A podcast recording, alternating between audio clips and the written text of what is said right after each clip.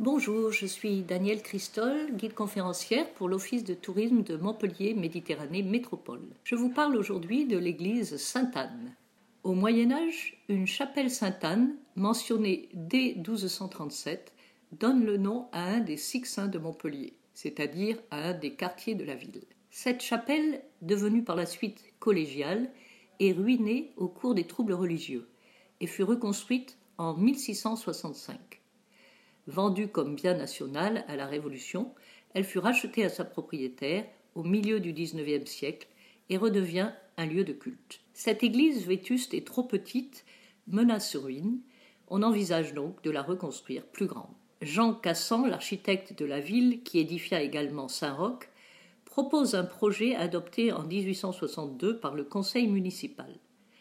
La première pierre est posée le 15 janvier 1866 elle est achevée et reçoit la bénédiction de l'évêque le 29 juillet 1869. Comme pour l'église Saint-Roch qui la précède, Cassan trouve ses modèles dans le nord de la France. Il construit un édifice néo-gothique inspiré de l'architecture médiévale du nord. On peut y voir des emprunts autour de la cathédrale de Senlis, ainsi qu'à l'église Sainte-Eugène de Paris, construite, elle, au XIXe siècle. Tout comme Saint-Roch, cette nouvelle construction s'inscrit dans un projet d'urbanisme de la municipalité Pagésie. Il s'agit plus d'un projet politique que religieux. Le quartier autour de l'église devait être remodelé et Sainte-Anne devait répondre au palais de justice. Le projet avorte et Sainte-Anne reste enclavée au cœur d'un quartier aux allures encore médiévales. Ce qui frappe tout de suite, c'est sa verticalité.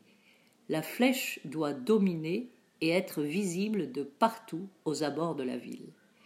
Il faut délivrer la ville du complexe de la cathédrale en contrebas. Auguste Bossan signe les sculptures de la façade et s'inspire des anges de la cathédrale de Reims. Chaque ange est abrité dans un dé. Sous les anges, deux culots sculptés représentent deux des sept pichets capitaux. La luxure à gauche et l'avarice à droite. À l'intérieur, neuf travées et trois vaisseaux rythmés par de fines colonnes monolithes en pierre d'Ardèche. L'église a été désacralisée car le chœur menaçait ruine.